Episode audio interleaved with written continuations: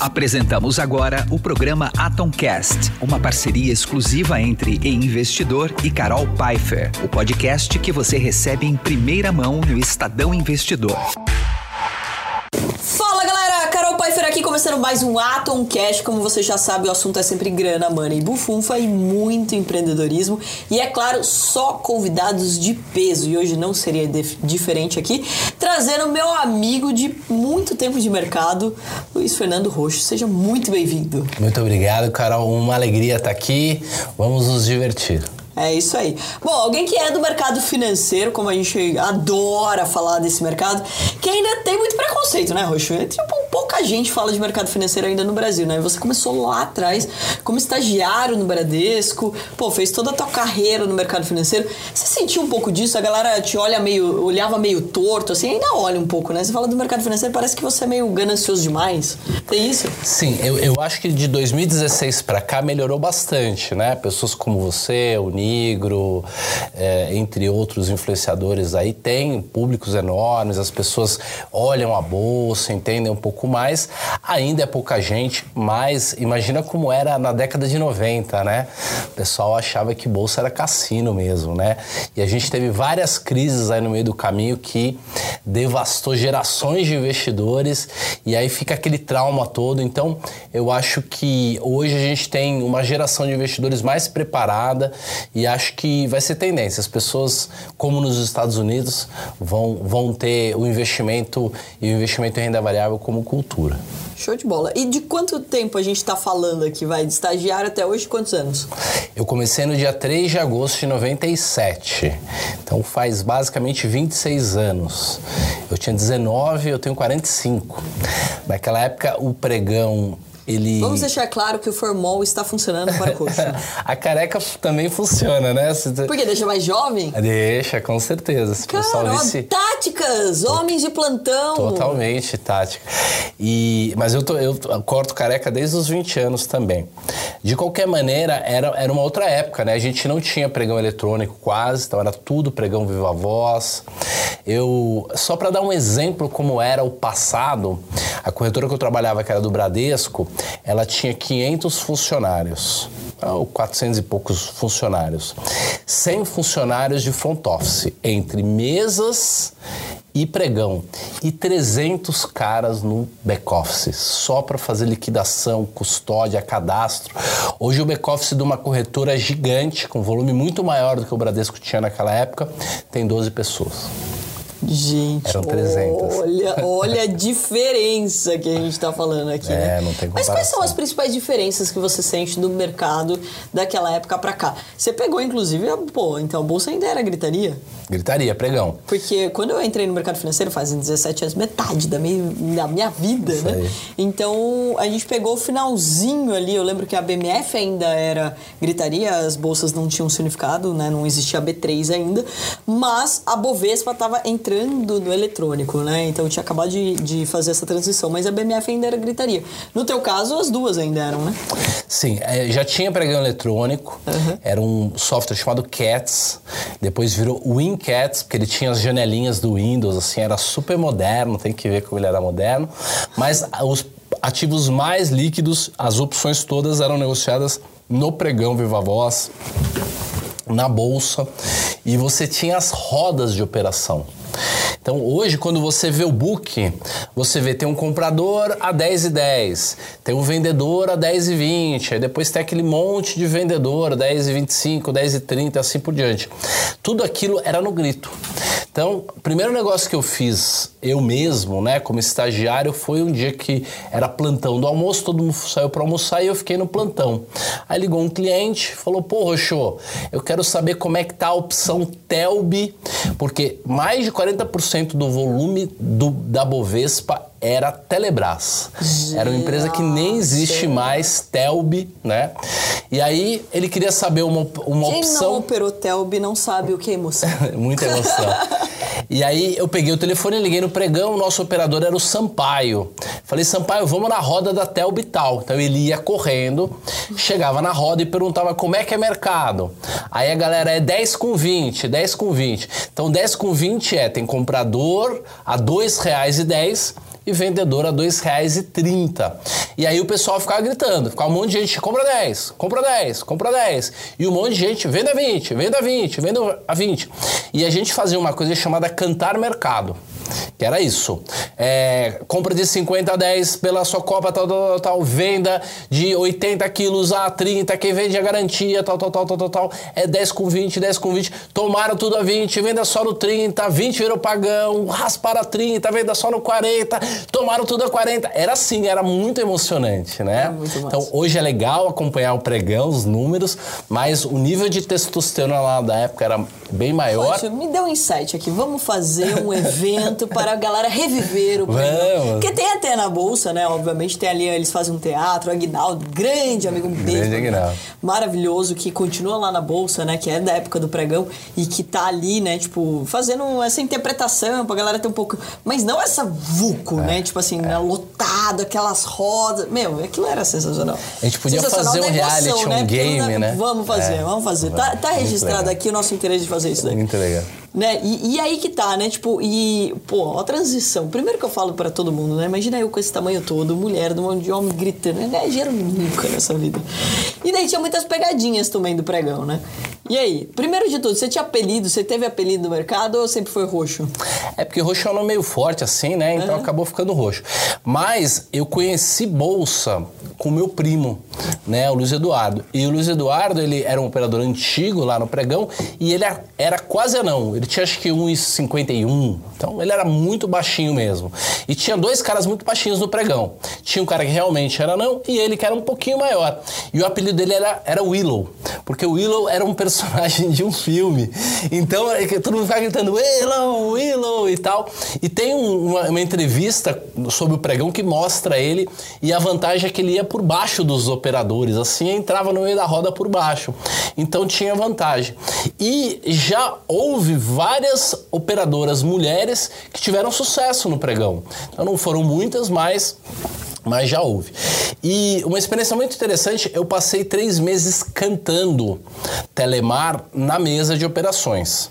Então eu fazia. Vamos eu... deixar claro, cantando não é que ele estava cantando uma música. cantando é narrando. É. E hoje, quando eu escuto, ah, você não pode fazer multitasking, você não pode fazer duas coisas ao mesmo tempo, eu não acredito nisso. Porque a gente ficava com um telefone no pregão Uhum. É, um outro telefone com dois ou três clientes ao mesmo tempo. A gente tinha um microfone que cantava para todos os operadores da mesa e todo mundo fechava negócio com a gente, inclusive o pessoal do telefone. Então a, a gente estava fazendo quatro, cinco coisas ao mesmo tempo. E se eu fechava um lote de, sei lá, 30 quilos, significava que eu tinha sete contrapartes. E eu tinha que decorar as contrapartes é, no pregão você tinha que fazer o cartão, então era um, uma coisa insana mesmo. Eu fiquei apenas uma semana no pregão mesmo, como operador de pregão, mas foi na crise de 98. Em 98 quebrou a Rússia. A Rússia deu um default nos seus bons e foi um caos. O Ibovespa saiu de 17. Parece que muita gente está torcendo para isso, né? Mas tudo bem. Mas... Então, e, e, o colapso no mercado é péssimo, né? E isso tem um desdobramento para a economia, então claro. é bem, é bem complicado. E a gente teve várias crises nessas últimas décadas. E eu me lembro que eu estava na roda de Telesp né? E foi um caos, assim, foi uma semana e eu não tenho uma agilidade tão rápida para estar tá no pregão ou para ser um operador, day trader, por exemplo, porque precisa ter muita agilidade. Olha só, né? E daí, como que foi a tua carreira, né? Depois que você foi é, caminhando no mercado financeiro e como que você foi parar, principalmente no mundo do quantitativo, né? Uhum. E daí entrar em outro tipo de operação, né? Que não exigisse, por exemplo, essa velocidade que você está falando, porém muita matemática, muita disciplina, muita é. estatística. É um outro tipo de inteligência, assim, né? Uma coisa mais analítica. Então, é, eu fiquei pouco tempo como estagiário, porque a turma gostou muito de mim, assim, eu tinha ali uma postura de atitude, então.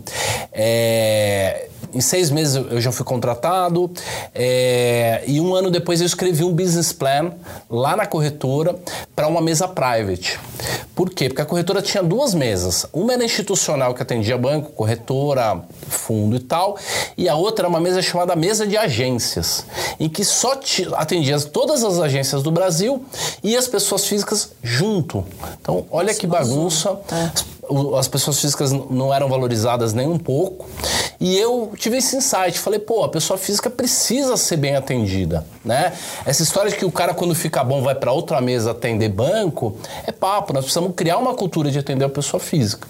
E os caras compraram a ideia. Eu tinha 20 anos, eu escrevi o business plan e nós pegamos a ponta de uma das mesas ali e colocamos três, quatro brokers, officers ali. E hoje tem mais de 200 operadores nessa mesa. Uau. E eu vou ao Bradesco e eles ficam em pé quando eu vou. Ai, que massa, é que muito delícia, legal. né? Então foi bem divertido. Depois o, o, banco resolveu fazer o private banking, fazer a segmentação bancária, dividir em corporate, private e tal. E aí falaram, pô, tem uma molecada lá na corretora que entende de private. Então eu fui para a Cidade de Deus, que é a matriz do Bradesco, para escrever o business plan do Bradesco Private. Que massa. E aí foi muito legal, porque eu aprendi sobre private, eu aprendi sobre outras áreas de investimento que não só renda variável, mercado internacional. E a primeira aula de opções que é a minha área de reconhecimento, eu dei em 97 mesmo. Uau. O meu diretor lá falou: Roxô, nós vamos dar uma aula para os gerentes do Bradesco lá no Transamérica e você vai ensinar opções. Um mês depois que eu tinha entrado, eu falei: pô, mas eu não sei nada de opções. Ele falou: então você presta atenção nessa que na próxima você que vai ensinar. E eu, durante anos, ensinei opções lá para os gerentes. Então, a minha carreira de professor começou junto com a, com a minha carreira de de broker, de investidor. É, também fui analista. E aí eu saí do Bradesco, que era um banco meio lento, eu achava um banco meio lento, meio grandão demais, e fui para o Safra. Então, é, ajudei a montar os, o private do Safra também em 2002. E, pô, ganhei uma luva, né? Sei lá, 50 mil dólares de luva, era uma fortuna. Meu pai tinha quebrado, sei lá, um ano antes, então estava super duro. E aí esse dinheiro foi super importante. Eu falei, pô, agora eu tenho dinheiro, eu preciso investir o meu próprio dinheiro, além dos, dos clientes, né? Como eu não tinha tempo para investir o meu dinheiro, para tradar, eu comecei a comprar uns livros. E aí eu achei um livro chamado Os Profetas de Wall Street, que fala como um grupo de físicos da teoria do caos conquistou o mercado financeiro e falava desse negócio de quant. E aí eu falei, esse é o futuro. Foi em 2002, eu falei, isso é o futuro. Então, é, eu tinha uma identidade secreta, assim. À noite eu estudava matemática, estatística e tal, mas eu fui um péssimo aluno, eu tenho dislexia. A minha professora do colegial falou que eu jamais aprenderia matemática. Então, eu tive que aprender meio na raça. Eu, eu fazia estatística de jockey, de cassino. Eu ia no jockey apostar lá nos cavalos, usando a minha matemática, e eu não sabia nada. Então eu quebrei várias vezes, quebrei em 2003, em 2004, depois em 2005, depois em 2007 e tive que aprendendo aí meio que meio que na porrada. Mas já tinha consciência de que o quant era o futuro e venho me dedicando isso desde então, mas é, é bem sofisticado, mas eu acho que é o futuro, porque os fundos são geridos sem que a gente precise de uma pessoa fazendo o discricionário que a gente chama, quer dizer, tomando a decisão, assumindo o risco por conta própria, são modelos de risco, né? Que combinados fazem as decisões.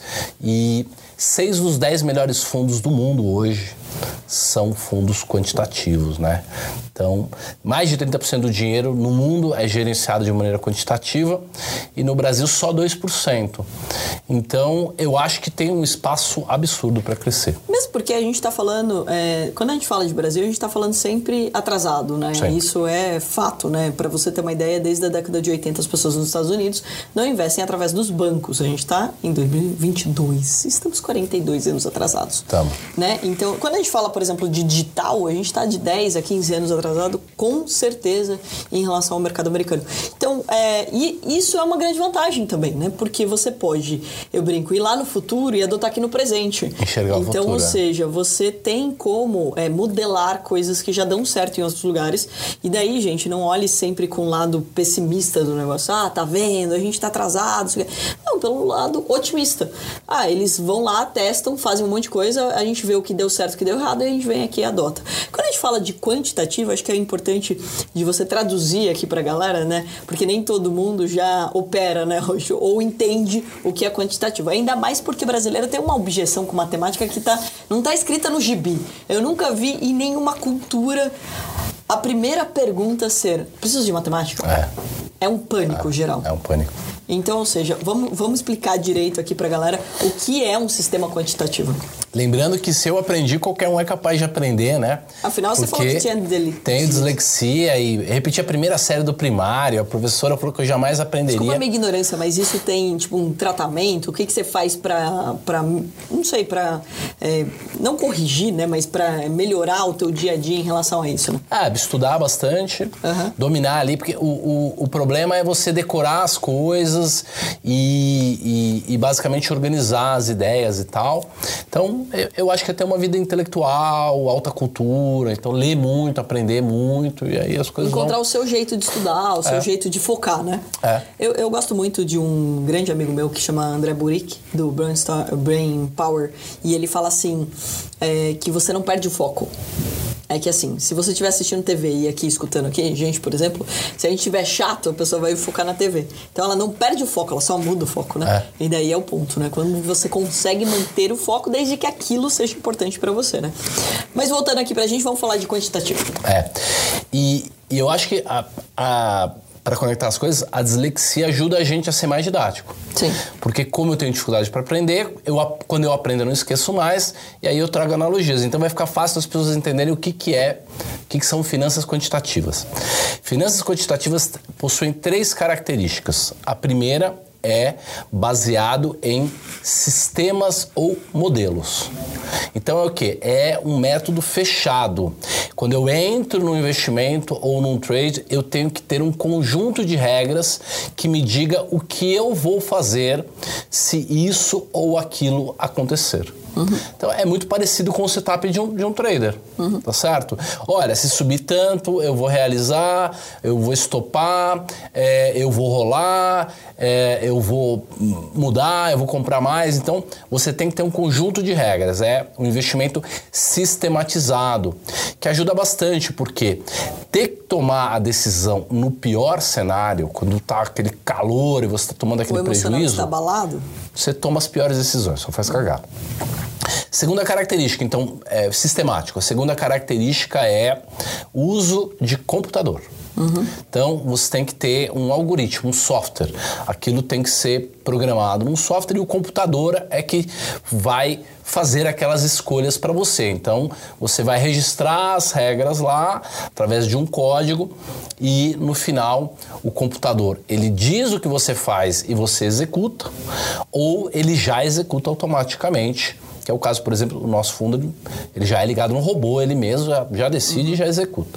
Então, o primeiro é sistematizado, o outro é uso de computador e o terceiro, uso de ciências aplicadas. Então, precisa de uma ciência, precisa de matemática mesmo, de, de, de qualidade.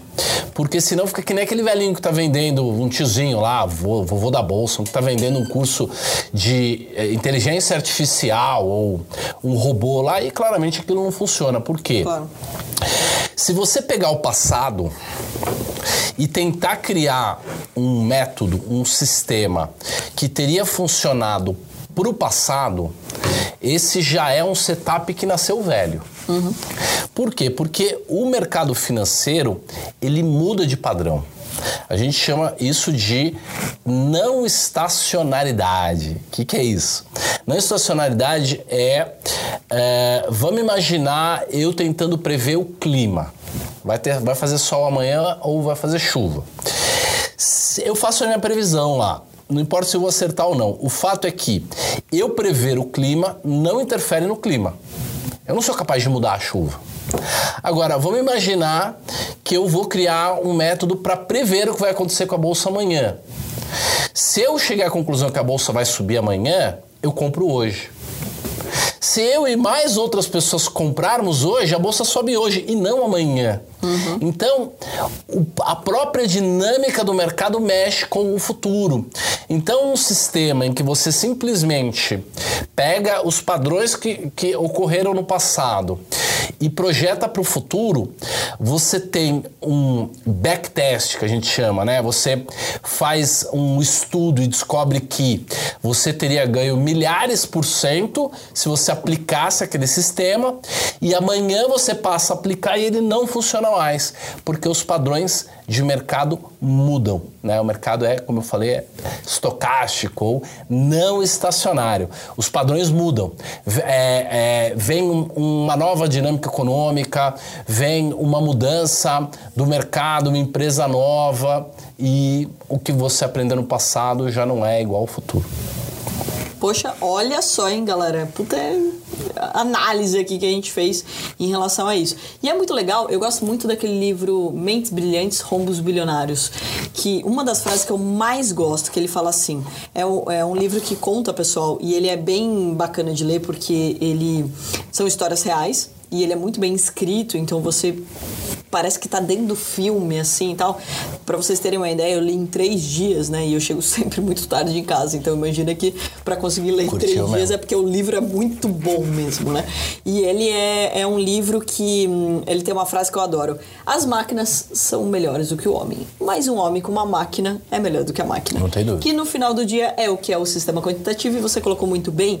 Tem coisas que a gente consegue programar. Então é para cá ou é para lá? Tipo, isso a gente consegue, né? Então, ó, toda vez que chegar no suporte, você vai comprar, o stop loss é esse, o stop gain é aquele. Perfeito. Então, ou seja, você consegue programar. E essa é a grande vantagem do mercado financeiro, pessoal. Quando vocês acharem, ah, mas eu vou estudar ser trader ou ser investidor, sendo que as máquinas estão aí, as máquinas não vão substituir, porque você que vai apertar o, o liga ou desliga, inclusive. Perfeito. Porque o mercado muda, né? Então, por exemplo, você pega um dia, é, lembro perfeitamente desse dia que a gente estava num reality show do Vida de Trader, trader. E daí uh, teve as eleições do Trump, ele, ele ganhou as eleições, e a gente teve o dólar explodindo. E no book você não tinha contrato. Ou seja, passava reto assim. Ó. Então o preço ia lá para cima, né? Então é, foi muito interessante porque aquele dia nenhum robô conseguiria é, identificar esse movimento, né? Então, um ser humano ele precisa daquele movimento, senão você teria tomado um baita prejuízo porque ele não ia conseguir colocar o stop naquele preço, porque o preço basicamente não existia. Então, o quanto é importante, né, o estudo disso, mas que ainda pouca gente dá essa importância, né? E olha quantos profissionais faltam. Você sentiu essa dificuldade conforme você foi avançando, querendo trazer mais pessoas, né, para o fundo, trazer pessoas para perto, de encontrar bons profissionais e até por isso que você foi para educacional porque esse foi o nosso caso aqui, né? Sim. A gente foi para educação até porque a gente não encontrava esse profissional. Você sente ainda dificuldade de encontrar bons profissionais no mercado? Eu sinto. Os primeiros anos eu tive que aprender a programar alguma coisa por conta própria, sozinho. Depois, em 2009, eu arrumei um sócio francês que ia pôr um dinheiro grande na nossa asset. ele falava brilhante, brilhante. E contratei uma equipe lá, programadores e tal. E o cara assumiu, hum. não colocou o dinheiro. E aí a gente teve que colocar dinheiro do bolso. E é muito difícil você montar uma empresa de tecnologia sem entender de tecnologia. Né? Por isso que eu digo, se você vai montar uma startup de tecnologia, ou você é o CTO, né? o cara tecnologia, ou o, o CTO tem que ser seu sócio. Então foi uma coisa que eu aprendi. Várias vezes a gente criou os códigos porque olha, várias vezes eu querer investir numa empresa tal, até até aparecendo Shark, e ninguém era de tecnologia falou assim, cara, tô fora. Esquece. Você não vai trazer ah. alguém de tecnologia para ser, porque você fica refém. Ah. Por exemplo, ah, eu vou entrar no marketing digital, não entendo nada de marketing digital, o que vai acontecer? Você refém da opinião da agência, do time, ah. etc. Né? Programador é um profissional caríssimo. Sim. Né? Um dos mais caros Por sinal, da a gente atualidade. inclusive está trazendo para a Atom Tech agora para ensinar programação. Perfeito. Meu sobrinho mesmo tem 15 anos, né? Eu comecei a ensinar bolsa com ele para ele com 12. Hoje ele está com 15, já sabe bolsa, é, já é investidor. E daí o segundo movimento eu falei, aprenda programação, porque está custando 10 mil dólares um, um programador iniciante. Tá. Ou seja, porque a gente está perdendo pro mundo, óbvio, né? Porque, porra, o cara pode trabalhar no Brasil, ele pode trabalhar lá fora.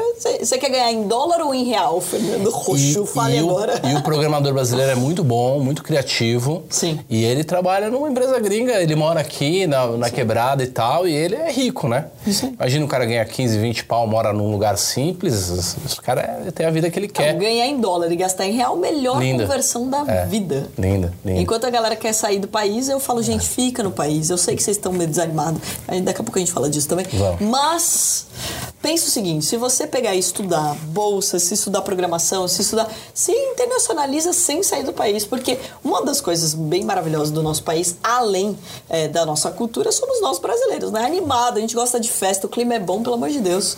E, e, e a conversão da moeda real para dólar tá linda pro nosso caso se a gente ganhar em dólar e gastar em real. Mas, voltando, você encontrou dificuldade de. Encontrei, e aí quando foi 2012, a gente não conseguiu abrir o fundo, não me sentia preparado, a gente estava com aquela começo da crise da Dilma. Eu vendi a asset, eu engavetei a programação e eu fui trabalhar numa empresa de software. No meu tempo livre, eu era empresário na área de educação, mas eu arrumei um emprego lá na Valemob, que é dona do TradeMap, que acho que é um dos maiores aplicativos de, de, de bolsa. E eu passei dois, três anos lá vendendo software e cuidando de toda a parte de, é, de, de, matemática, de, de, modelagem, né? Que era uma deficiência que eu tinha. E aí, quando eu saí em 2015, aí eu já estava mais preparado para é, eu mesmo ser o cara da tecnologia ou contratar programadores. E hoje a gente tem uma equipe incrível, assim. No OpLab, que é a nossa plataforma de trade de opções, nós temos acho que 17 desenvolvedores, caras brilhantes, assim, de alto nível. É, no Quant, a gente tem três profissionais, no, no, na Asset, a gente tem três grandes profissionais é, Quants, é, e a gente tem um, uma comunidade quant de programadores, de, de, de, cientistas de dados, a gente tem grupo de WhatsApp, grupo do Telegram e a galera se ajuda ali, porque você precisa, né? E, e o Brasil tem muita deficiência. E você vai numa asset hoje tipo Verde, tipo SPX, tipo Asa, né? Do meu amigo Márcio, que eu tive lá na, na semana, umas semanas atrás, e você acha que eles fazem tudo na moda antiga, que é cada um faz a sua análise e depois eles vão lá, escolhem o que vão comprar ou vão vender. Não, tem muito software. As assets mais é, lucrativas hoje, que, que, gerem os maiores patrimônios, já usam muito software, já usam muito sistema, já tem programadores. Então, isso é uma tendência. Vou fazer uma analogia até com um mercado que é muito mais conhecido do que o nosso, Sim. infelizmente, que é o poker, por exemplo. Perfeito. Você fala, cara, as pessoas que jogam, por exemplo, poker profissional online, tem vários softwares para dar, tipo, sugestões, recomendações, etc. E esse é um caminho natural, né? Você usar a tecnologia a seu favor para que você não tenha, inclusive, a interferência emocional. Óbvio, a gente não está falando da substituição, mas a gente está falando de como a gente pode ter mais clareza. Que, por exemplo, nas ferramentas mesmo, é, eu vi, né, basicamente, Profit Chart nascer, né? Porque também há 15 anos, quando há 17 anos, quando eu entrei no mercado financeiro, eles estavam começando como gráfico também. Marquinhos era menino, é? Pô, Marquinhos é sensacional. E foi muito bacana, porque é, os indicadores mesmo, a quantidade de indicadores, ferramentas, replay de mercado não existia. É. Tinha que operar na bolsa de verdade, não tinha simulador, não tinha nada disso, né? A gente aqui da Ato, inclusive, colaborou muito com isso, gestão de risco, etc., para poder melhorar a plataforma. Mas é curioso de dizer isso, porque porque é, você não tinha tantas ferramentas para te dizer. Olha, é, até coisa simples do cálculo que a galera tem medo da matemática. Gente, você entra num papel hoje, você vai entrar numa estratégia, ele te mostra antes de você entrar qual é o tamanho do prejuízo em valor ou em percentual, você clica ali já aparece percentual ou em valor, e também do gain. Então, ou seja, né, você não precisa ficar sofrendo ali, a tecnologia ela te ajuda Isso já é muito. é quant. Exatamente. E daí você tem, por exemplo, eu adoro estratégia em relação ao VWAP, porque é o preço médio pelo volume ponderado, são regiões de briga do mercado. Então, ou seja, toda vez que chega ali, provavelmente vai travar. Se vai travar, eu tenho uma chance de ganhar dinheiro nessa região. E isso é uma coisa tão simples que você pode também programar e você pode ganhar dinheiro com isso. E a mente humana é incapaz de fazer esses cálculos. São milhões e milhões de cálculos. Não dá para fazer na mão, não dá para fazer de cabeça. E, o, e, os dados que o computador traz para você te deixam muito mais inteligente. A mesma analogia do poker, né? Um, um software super simples de poker é capaz de te dar todas as probabilidades probabilidades. Pô, você é, é, apostando com as probabilidades todas, sabendo as probabilidades e sem saber as probabilidades, não tem comparação. Né? Um profissional hoje faz a conta de cabeça da probabilidade, mas você tendo o software, ele, ele resolve pelo menos essa questão da probabilidade, a diferença vai ter que fazer no braço, porque é, é, o, é o, a parte humana, né? Sim. E mesmo modelos ou fundos quantitativos, é, você tem a parte humana, como você falou. É a mistura do humano, né? É, é, é a união do humano com, com a máquina, por exemplo. Você pode pegar os economistas e os economistas dão notas para é, o mercado, para a inflação, você pode pegar projeções humanas, você pode pegar analistas de empresas e eles podem dar a nota. Por quê? É, o, meu, o meu software lá faz oito tipos de valuation para cada empresa. Fórmula mágica, tal. Mas o software não consegue ir lá na empresa, olhar na cara do CEO, uhum. ligar para alguém para saber se o cara é picareta ou não. Uhum. Só uma pessoa é capaz de fazer isso, né? Exatamente. É quando você une. E também ainda bem, né? Porque temos a graça. É igual, tipo, por exemplo, dirigir um carro, né? Com o avanço da tecnologia e tudo mais, a gente já sabe que a gente não vai mais dirigir. O que me deixa frustrado, porque, por exemplo, eu adoro dirigir, né? E daí você pega, cara. É, e tem gente, inclusive, que gosta de dirigir manual o carro, né? Então você tem um puta carro com velocidade, com baita motor, você gosta de dirigir porque você tá no controle ali. Então tem alguns prazeres que a gente quer ter. Agora, beleza, a rotina, ah, vou pegar uma estrada chata de três horas, você bota no automático e você, inclusive, já tem essa ferramenta no carro. É, o Tesla já, já dirige para valer mesmo, né? É, até BMW, tipo, é. pô, um carro, é, né? tava provando o carro. Cara, a estrada, você tirou a mão do volante ali. Eu vim assim hoje. Pra cá, pra Sorocaba. E sensacional. É. Você tem que só dar um toque no volante de vez em quando para mostrar que você tá acordado, acordado.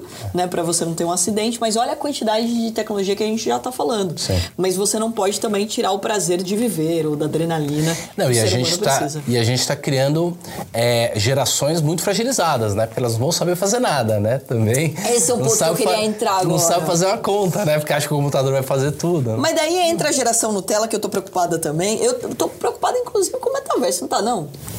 Eu acho que o metaverso é um grande avanço, a gente vai poder aprender e etc. Pô, eu, vou, eu tive uma experiência agora, a gente está trazendo o conteúdo de metaverso também para dentro da Atom, muito bacana.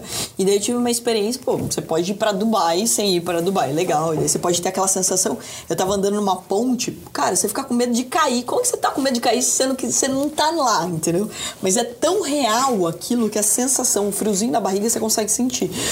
Mas a minha preocupação é pô, se a galera já tá numa vida meio fake com as redes sociais, porque hoje em dia o cara tá em depressão, mas ele acorda e ó, pega os stories dele e fala assim: Bom dia, olha aqui a minha vida perfeita, não sei o que, blá, blá, blá.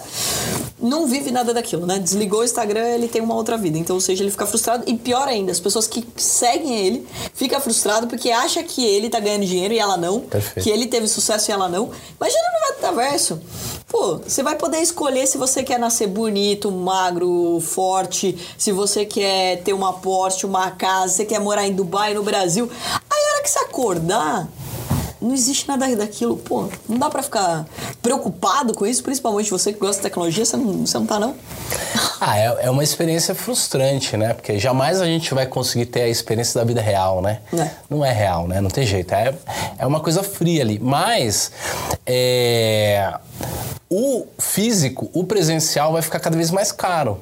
Sim. Né, as coisas físicas reais, né, uma mesa de madeira, o, é, ter a atenção de alguém, né, realmente fazer uma viagem para Dubai vai ficar cada vez mais caro.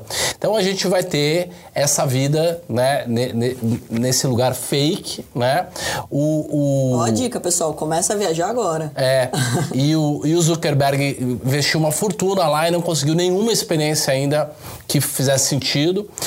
As, pessoas já estão tentando isso há muitos anos, né? Quando eu era criança, eu ia no Play Center lá, a gente uhum. tinha um, um, um, lugar que você Nossa, via um você vídeo que ficava rodando, lembra?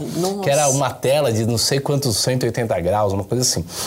Então, assim, é, sem dúvida, é, as, as pessoas elas é, vão ficar cada vez mais é, afastadas, é, vão ficar cada vez mais vivendo uma vida fake mesmo. E daí você que é um entusiasta do livro Antifrágil, inclusive, pô, quanto tempo você ficou aí é, compartilhando com a galera esse, esse conteúdo? Primeiro de tudo, queria entender quando que esse livro entrou na tua vida, né?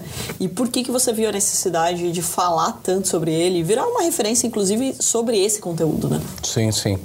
Então, eu, eu quebrei algumas vezes, né? Quebrei em 2003, 2004, 2007 e lá por 2005 ou 2006 teve um, um daqueles encontros de Campos de Jordão que a Bolsa faz, que é um um seminário em, em campus que a Bolsa faz.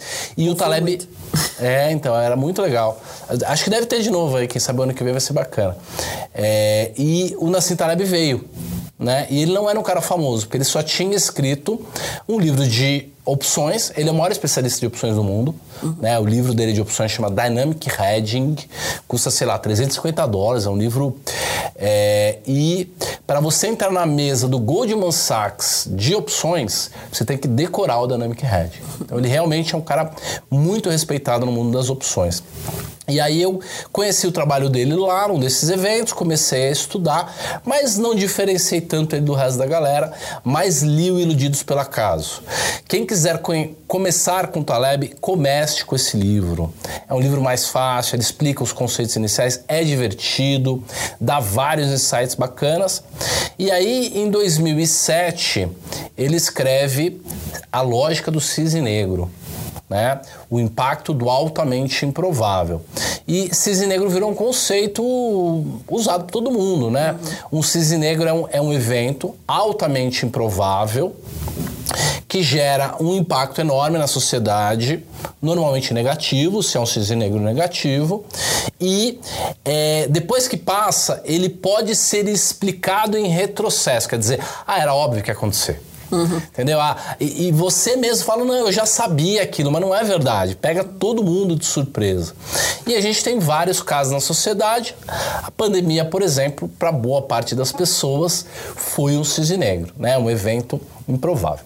Nesse livro, ele faz uma profecia.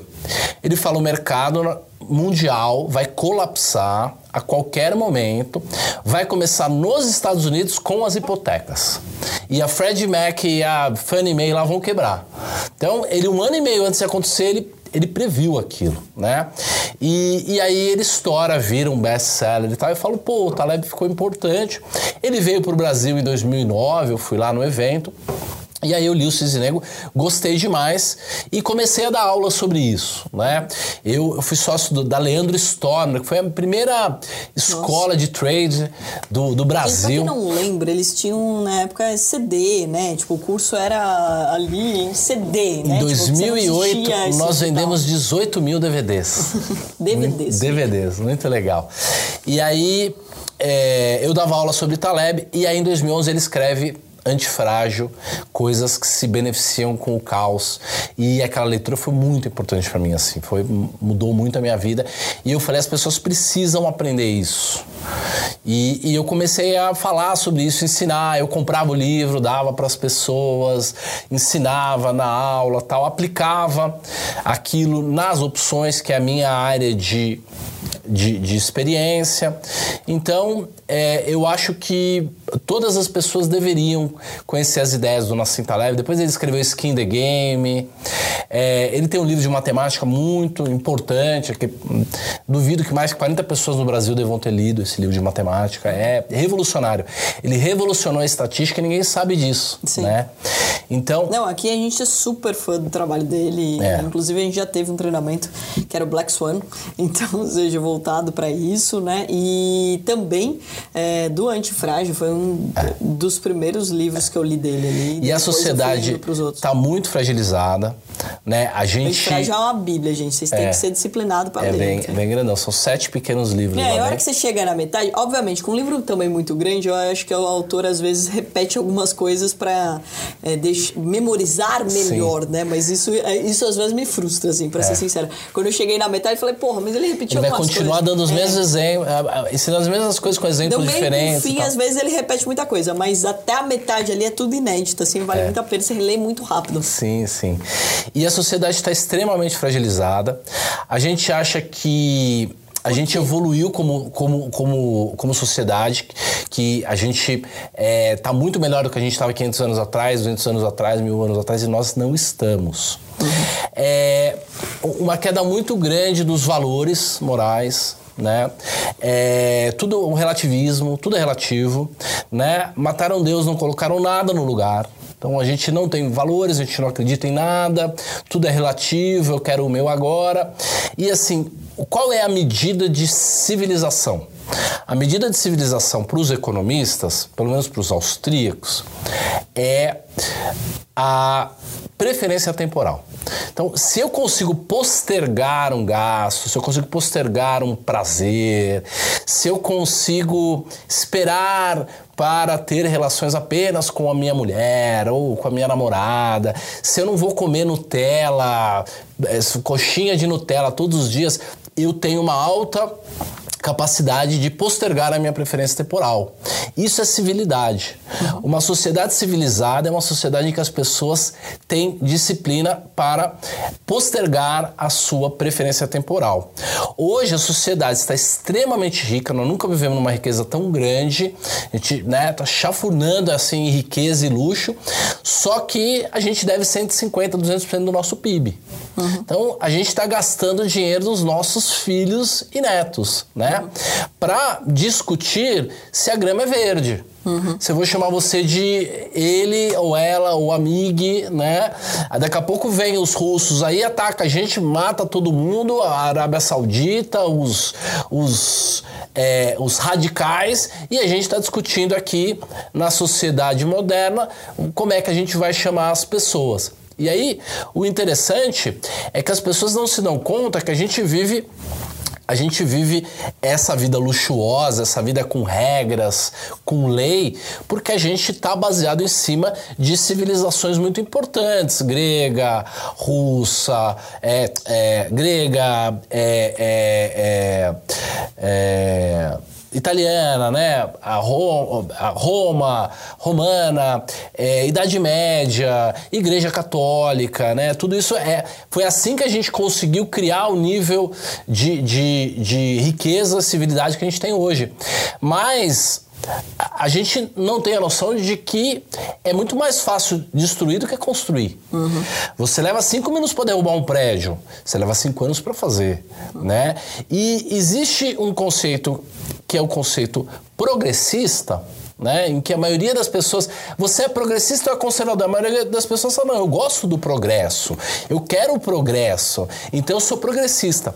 Progressista não é a pessoa que gosta do progresso. O progressista é a pessoa que acha que o progresso é inexorável e vai acontecer e a tendência do mundo é ser cada vez melhor. E não é verdade. Nós tivemos retrocessos civilizatórios enormes. Roma era muito mais evoluída do que a Idade Média. As pessoas sabiam muito mais em Roma do que na Idade Média. Os gregos sabiam muito mais do que 300 anos depois. Muita coisa foi perdida, né? Então, a gente, a, a, o progresso não é uma tendência inexorável, não vai acontecer inexoravelmente. Só vai acontecer se a gente conseguir guardar os valores, se a gente conseguir guardar dinheiro ao invés de gastar dinheiro e fazer dívida. Começa então, por aí, né? A antifragilidade, ela é um conceito essencial e fundamental se a sociedade não quiser colapsar ou não quiser ser invadida pelos bárbaros. E daí entra um ponto essencial da nossa conversa aqui aqui, né? Se as pessoas de fato entendem essa fragilidade. Porque é, é, você não consegue consertar uma pessoa que não entende que ela precisa ser consertada. É impossível você, por exemplo, é, fazer uma pessoa parar de beber se ela não entender que isso é importante para a vida dela. É impossível você fazer uma pessoa praticar esportes se ela não achar que é importante para ela. É impossível você fazer uma pessoa falar sobre dinheiro se ela não entender que isso é importante no dia a dia dela. Então, ou seja, em que momento essa fragilidade ela passa a ser discussão? Ela planta uma sementinha numa sociedade. Porque estamos vivendo isso e assim, vamos lá, a gente passou por uma pandemia e isso é grave, obviamente, tá, ninguém está desmerecendo isso. Sem dúvida. Mas a gente passou dois anos onde as pessoas se tornaram ainda mais frágeis. Um, com medo da saúde, mas também com muito medo de não ter como sustentar seus luxos, não ter como pagar os boletos, não ter como ter aquela vida que elas estavam acostumadas a ter. E no Brasil é um pouco mais grave, né? Porque a gente está falando de 15 dias de capital de giro, ou seja, 15 dias de caixa é o que o brasileiro tinha. Como que sobrevive a dois anos? É, e é muito legal aqui, Roxo, você sabe, né, eu já te contei, a gente tem uma psicóloga, uma performance coach, que é a Priscila de Souza, e ela é de Nova York. E quando você estuda o mercado americano e você estuda brasileiro, cara, eles falam no dia a dia, eles falam no café da manhã, eles falam com o vizinho sobre dinheiro, ele fala com o cara na padaria que ele nunca viu na vida sobre dinheiro. Aqui no Brasil a gente não fala sobre isso, porque existe até um certo receio de mostrar que tem dinheiro, que sabe sobre o assunto e etc. Não se fala sobre isso. E daí também não se fala sobre autoconhecimento. Autoconhecimento a gente não aprendeu quando a gente era criança. E daí a pessoa cresce não sabendo quem ela é, vivendo uma vida que ela nem sabe por que, que ela tá fazendo, se endividando nem sabe por quê, para mostrar para quem. E daí, obviamente, as pessoas ficam mais frágeis quando tem uma situação adversa a isso. E você colocou muito bem, é uma geração mais Nutella do que a gente estava acostumado, né? Aqui, pô, quando a gente era criança, o pai podia dar uma bronca, né? Hoje em dia, se você falar que você apanhou do seu pai, vem o conselho tutelar e tá, tá preso, né? Tipo, As pessoas andavam aqui. de moto sem capacete se elas quisessem. Gente, não que isso é o correto, tá? Vamos deixar claro que a gente não tá incentivando ninguém a fazer isso. Mas a questão é assim, como isso também foi protegendo de uma forma excessiva. Eu conversei com, os meus sobrinhos sobre isso. Minha sobrinha tá com 14 anos, meu sobrinho com 15, mas quando eles eram menores, pô, eu tive uma horta de alface quando eu era criança, vendi pra vizinhança e tal. Eles moram no condomínio. Risco é zero, vai. E daí eu falei, não, por que vocês não têm uma horta de alface? Vende pros vizinhos. Não, não, não, esse tia Carol, e conselho tutelar? Falei, o quê? Tipo, não, a gente não pode trabalhar. Não é trabalho, isso é brincadeira. Você não tá trabalhando para pagar as contas. Tipo assim, ninguém tá colocando, né, tipo, te obrigando a ir. Então veja como a gente tá criando uma coisa meio reversa. E daí eu acho que vem um ponto importante desse movimento de ser antifrágil, né? De colocar isso pra mesa. Como que você vê isso? É, a mãe coruja, né, é um, é um dos agentes mais fragilizantes da sociedade, né? Porque ela tenta é, cercar o filho né, numa bolha, é, num, num, num, é, num vidro, né? E é, para evitar o sofrimento, né? Ela não, a, a gente, quando ama, a gente não quer que o outro sofra né? Mas pequenas doses de sofrimento dão muita força, é né? Porque no pé no get. Formam o caráter. Você quer, quer, ganhar músculo na academia, você vai falar assim, não, não vai doer. Gente, desculpa, não tem como é ganhar músculo. É muito mais fragilizante você explicar para o seu filho, para o seu neto, para o seu sobrinho que a vida é aquele professor de inglês, de inglês legal, que te explica tudo com calma. Quando na vida é a vida é um, te, é um, é um, é um texano entendeu? Que fala correndo, rápido.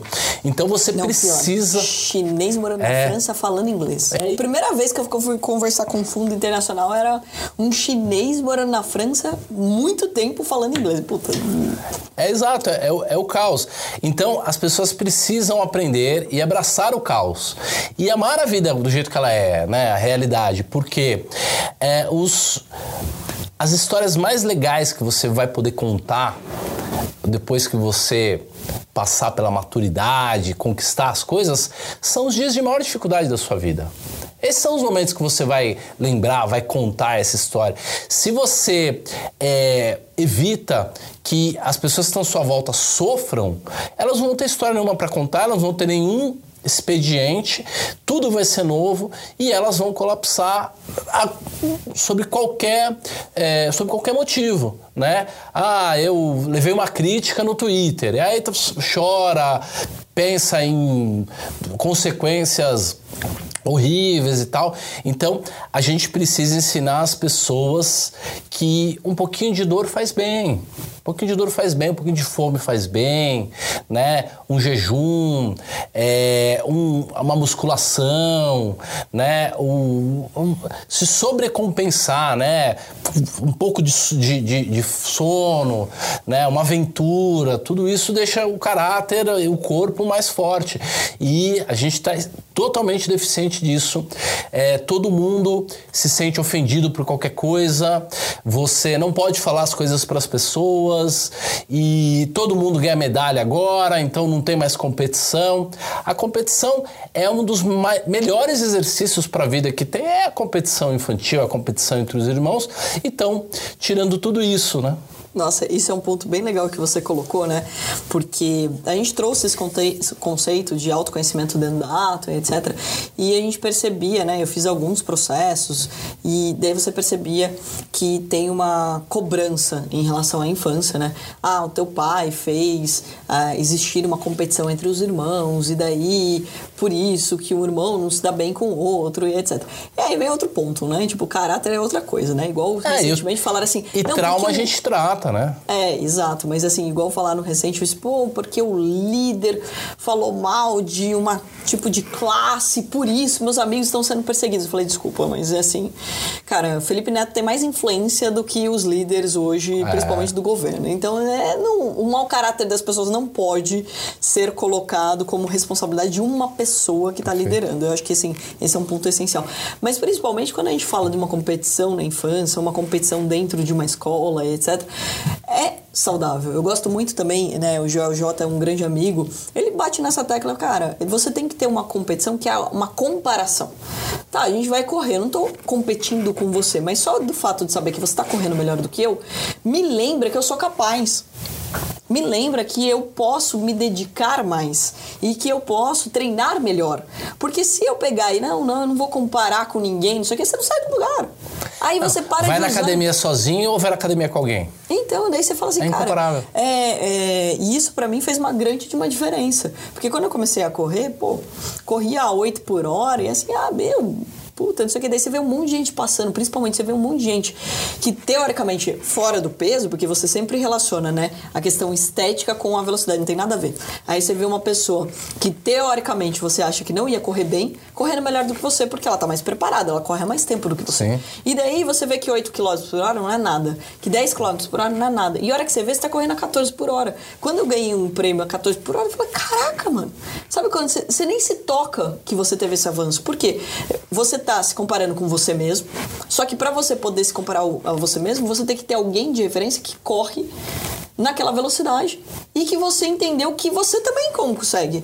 Porque se eu não souber, se eu não souber que existe a chance de uma pessoa normal, não tô falando de um grande atleta, correr a 13 ou 14 por hora, o que, que vai acontecer? Quando chegar no 10 eu me acomodo. Eu não É. vou avançar mais. Você nem sabe que é capaz.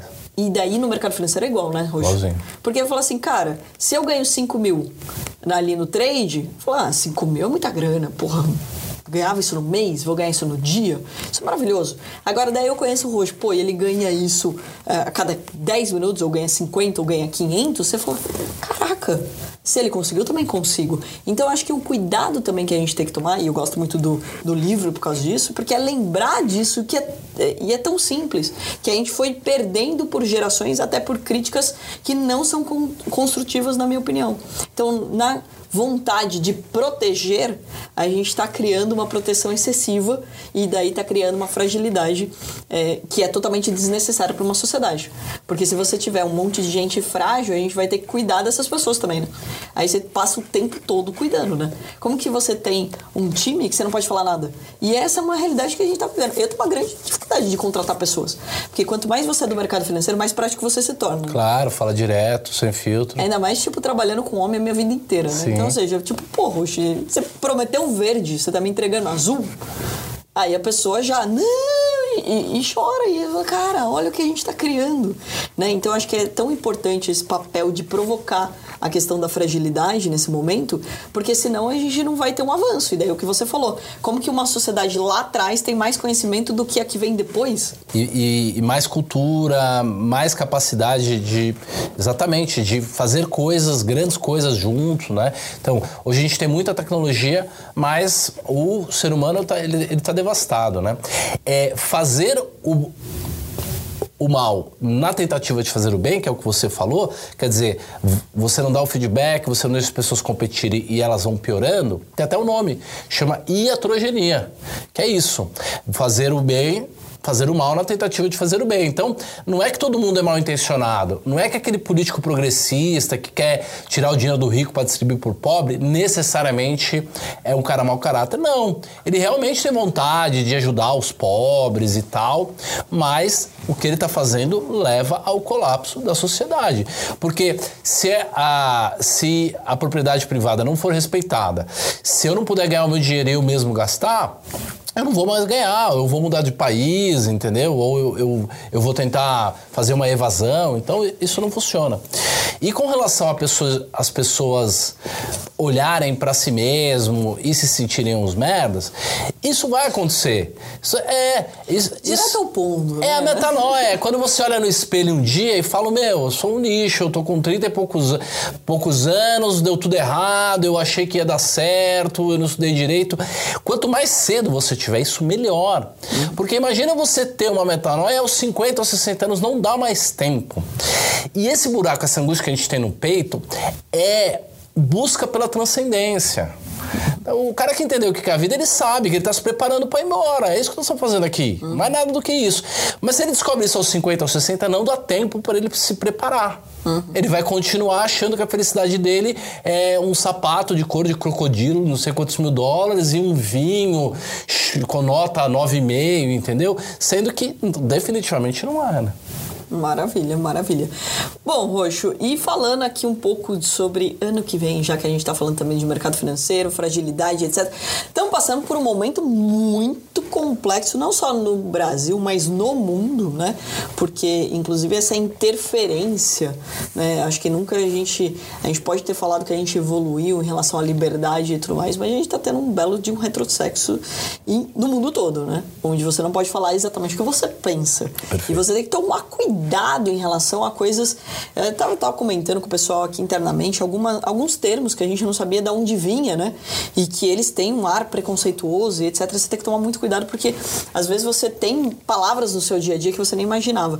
Então, ou seja, a gente está passando num momento muito complexo no mundo todo, a gente está passando num momento complexo na Europa agora também, que a gente não sabe como vai ser o inverno da Europa, as pessoas estão preocupadas, a gente está falando de guerra, a gente está falando dos Estados Unidos que a gente também não estava preparado com o Biden tão diferente do Doido, que é. o mundo inteiro esperava. E aqui no Brasil não é diferente. É porque a gente está passando por uma situação de guerra política. O que esperar para o ano que vem e principalmente para o mundo dos investimentos. E daí já é- vou deixar é, aí engatilhada a pergunta se o mundo quantitativo colabora para a gente sofrer menos com tantos acontecimentos. Legal, adorei a pergunta. A gente está vivendo numa época que a gente tem que pensar nas nossas palavras. Eu nunca fiz isso, eu sempre falei o que, eu- o que era a minha opinião. E agora não, agora a gente tem que escolher as palavras, né? A a gente brincadeira não pode, Tem né? que fazer analogia. Aquele bullying com o seu irmão tá cortado, gente. É, não, e principalmente nessa questão política, né? Então, assim, a gente pode ter, agora que os juros americanos já estão chegando ali perto, né? Vão chegar ali perto da curva. Hoje os juros americanos estão entre 3,75% e 4%, e eles devem chegar talvez lá em 5 e 5,25%. Então, ainda devem aumentar os juros americanos por mais uns dois meses, três meses, mas a curva longa dos juros já está lá em cima. E os juros mandam no mundo né? Os juros é o preço da moeda. Então, todos os ativos da economia, eles são precificados de acordo com o preço do dinheiro, né? Por exemplo, ações de uma empresa, elas vão valer muito mais se os juros forem baratinhos.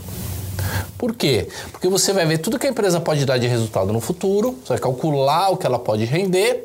Na hora que você descontar isso para trazer para o dia de hoje, para saber quanto vale essa empresa hoje, quando você desconta por um juro baixinho, a empresa tem um valor enorme. Então a gente brinca que com juro zero, qualquer negócio que tem fluxo de caixa positivo é o melhor negócio do mundo. Porque o juro é, é zero. Você pega o dinheiro a zero e investe em alguma coisa que dá algum dinheiro, aquilo lá é um ótimo negócio. Com juros mais caros e mais competitivos, todos os ativos naturalmente valem, valem menos. Então é mais difícil você captar um dinheiro para uma startup, é mais difícil você rolar uma dívida, é mais difícil você vender, seja o que for, mesmo o seu portfólio. Mas talvez a gente já esteja na parte final do aumento dos juros.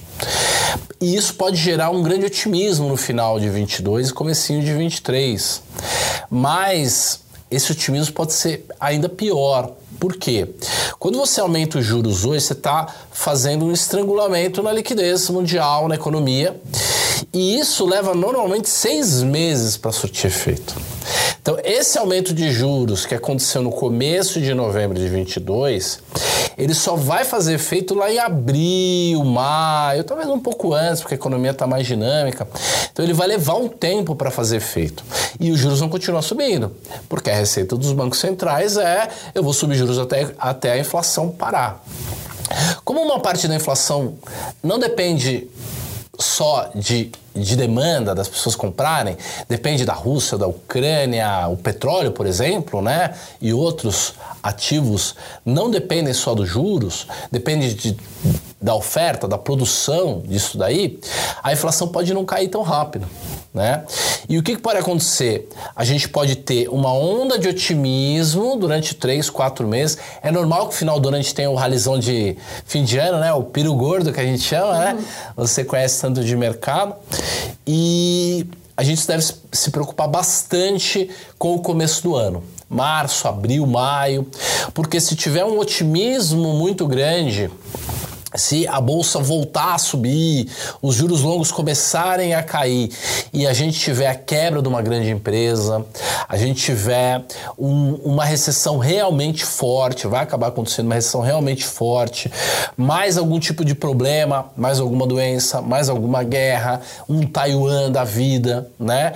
É, a gente pode ter aquilo que a gente chama de um colapso na bolsa que é o quê? Uma queda de pelo menos 30% acontecendo em menos de um mês. Uhum. Então, a, a Bolsa Americana, ela está caindo 20%, mas é o, durante o ano. Então, ela veio caindo devagar uhum. e tal. É ruim, a gente sofre mais. Não é uma queda acentuada.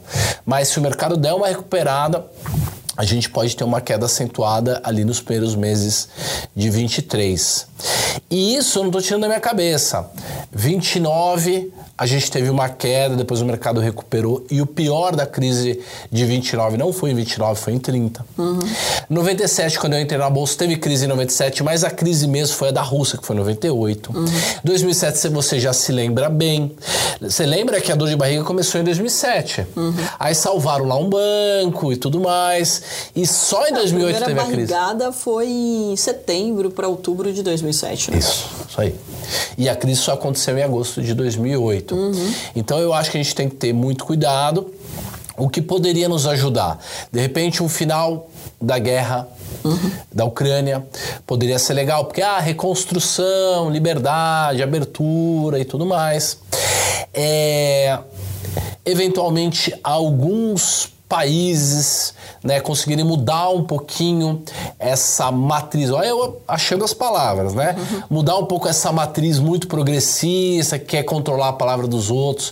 Então, na Itália ganhou lá uma, uma é, uma presidente, ela, ela diz que quer ser chamada de presidente, por isso que eu estou dando o nome presidente, é, ganhou uma presidente lá que é mais conservadora, mais a favor da família, que fala o que pensa e tal. Então, eu acho que a soma de algumas coisas assim poderia evitar que a gente tivesse um problema grave no ano que vem. Mas já deveríamos nos preparar porque o mundo está bem fragilizado. E, inclusive, dá para se beneficiar de uma crise se você estiver preparado para ela, né? Sim. É, toda crise traz oportunidade, a gente já escutou isso milhares de vezes, porém, é, aproveitar de fato poucas pessoas fazem. Né? E é a pura verdade, com certeza. E assim, eu lembro que né, entrei na Bolsa em 2005, quando veio a crise de 2008, eu consegui enxergar, é, a gente conseguiu fazer dinheiro para os nossos clientes, mas a gente não tinha muita grana como pessoa física. É, né? E nas últimas crises, principalmente nessa última, quando veio a pandemia, eu lembro que eu estava em Nova York e eu e meu irmão, a gente fez um call e bem trader raiz, né? Fizemos uma planilha do Excel, falou, vamos às compras, quais? E daí listamos as principais empresas que a gente queria comprar, principalmente as blue chips, afinal, se tá todo mundo na Black Friday, Sim. você compra aquelas empresas que estão que são melhores, as mais conhecidas. É igual, eu brinco igual a Black Friday de TV. Você vai comprar uma TV do Zezinho da esquina que você nunca ouviu falar, você vai comprar da Samsung, por exemplo. A Samsung já pode me patrocinar. Então, ou seja, você vai comprar de alguém que claro. você sabe que vai, que tem uma, uma solidez, que é uma empresa mais estruturada, etc. Se tá tudo barato, né, nessas situações, óbvio. Quando o mercado está em alta, fica inclusive mais difícil de ganhar dinheiro. Isso é uma coisa que as pessoas não entendem, né? Hoje as pessoas tendem a entrar no mercado financeiro quando vai tudo muito bem, obrigado. Gente, a maior dificuldade de ganhar dinheiro é quando tudo vai muito bem, obrigado. Como é o caso, por exemplo, da Austrália. Eu fui visitar uma amiga minha em Sydney há muitos anos atrás, já uns 7, 8 anos atrás, e eu lembro que, pô, eu fui visitar, né? Porque a gente que é do mercado, a gente não perde, né? O, o interesse de visitar uma corretora, de entender como é a bolsa. Todo país que eu passei, eu visitei. E daí foi muito interessante conversando com os traders de lá e falou, cara, sabe qual é o problema aqui? Falei, qual? É que é tudo previsível, daí nada sobe, não explode. Cai. Você não. É. Você, assim, não cai, mas não sobe muito, sim, né? Você vai sim. ganhar quanto? Você não vai ganhar 30%, você vai ganhar 5% no ano.